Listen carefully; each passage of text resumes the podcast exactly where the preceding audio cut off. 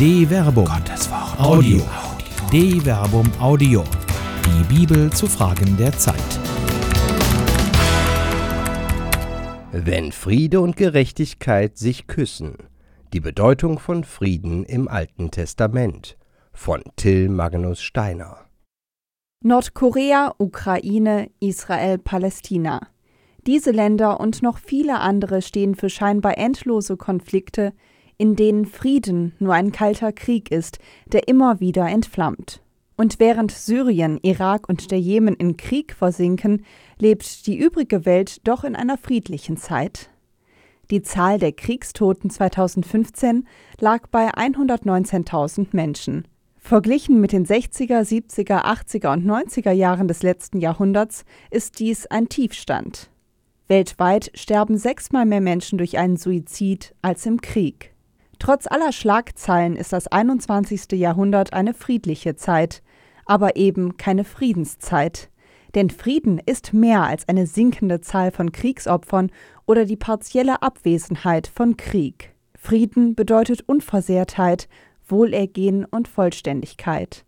Es ist eine lebensfördernde und gerechte Geordnetheit der Welt in ihren politischen, rechtlichen und sozialen Realitäten.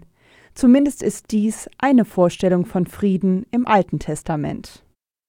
Zustand und Verhältnisbestimmung.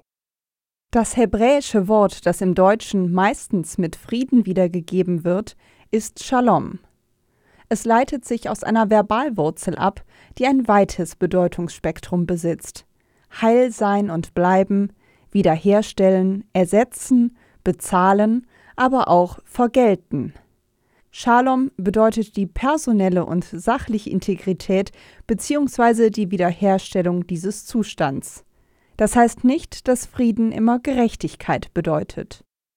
Wenn du vor eine Stadt ziehst, um sie anzugreifen, dann sollst du ihr zunächst eine friedliche Einigung Shalom vorschlagen, Nimmt sie die friedliche Einigung an und öffnet dir die Tore, dann soll die gesamte Bevölkerung, die du dort vorfindest, zum Frondienst verpflichtet und dir untertan sein.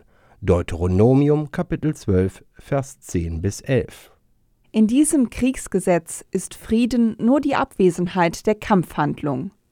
Die friedliche Einigung, Shalom, ist nur ein Verzicht auf Gegenwehr und Widerstand. Die Folgen sind Unterwerfung und Frondienst. Ein Frieden, aus dem Hass und neue Gewalt entstehen können. Nicht jeder Frieden ist gerecht. Im Alten Testament bedeutet Frieden nicht immer das Gegenteil von Krieg.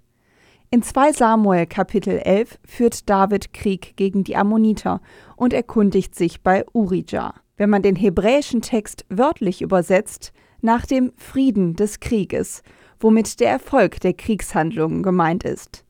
Er fragt mit dieser Formulierung, ob der Krieg wie geplant verläuft. Verständigung. Der Begriff Shalom bedeutet auch Wohlbefinden und kann sich ebenso auf Kriegshandlungen wie auf Personen beziehen. Friede sei mit dir. Richter Kapitel 19, Vers 20. Dieser Ausspruch ist eine Begrüßungsformel und zugleich ein Segenswunsch, wie die darauf folgenden Worte zeigen.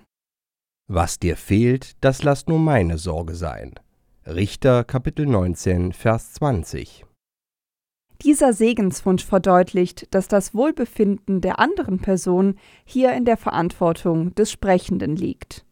Frieden bedeutet eine zweiseitige Verständigung.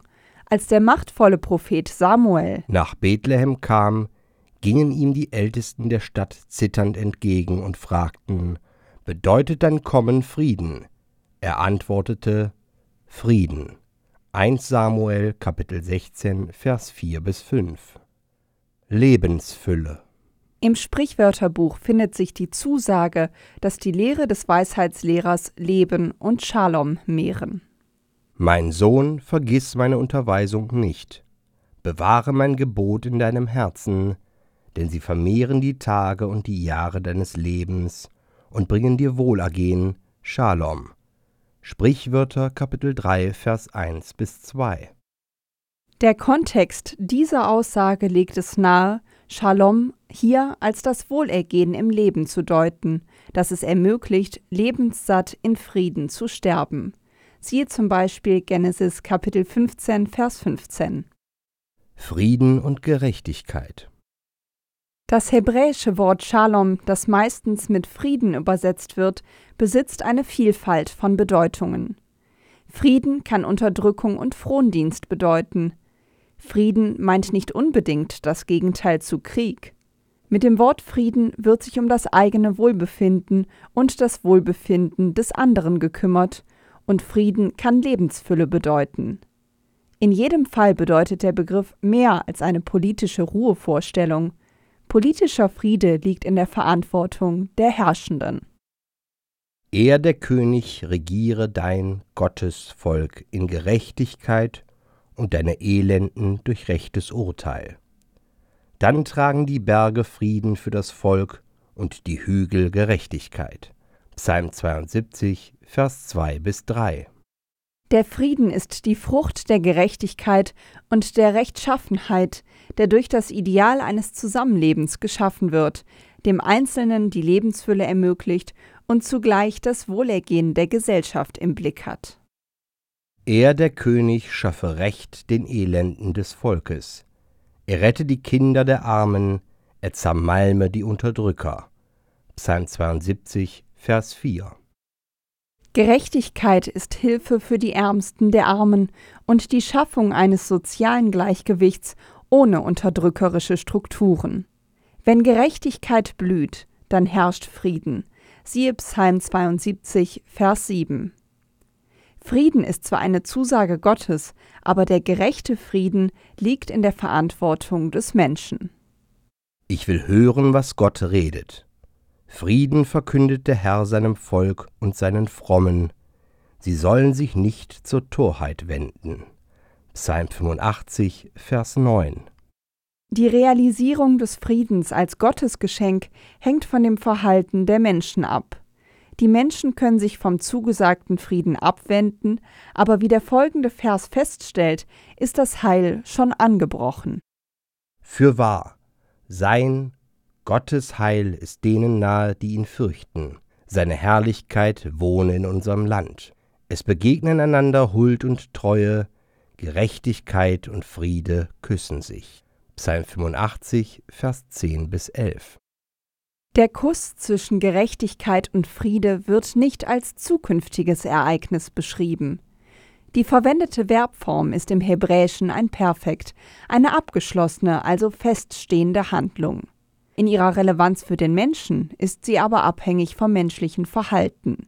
Erst die Verbindung von Gerechtigkeit und Frieden bedeutet Heil.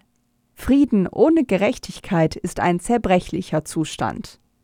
Nur wo Gerechtigkeit geübt und Frieden gelebt wird, entsteht eine Geordnetheit der Welt, in der ein Kuss eine höhere Bedeutung als jeder Krieg hat.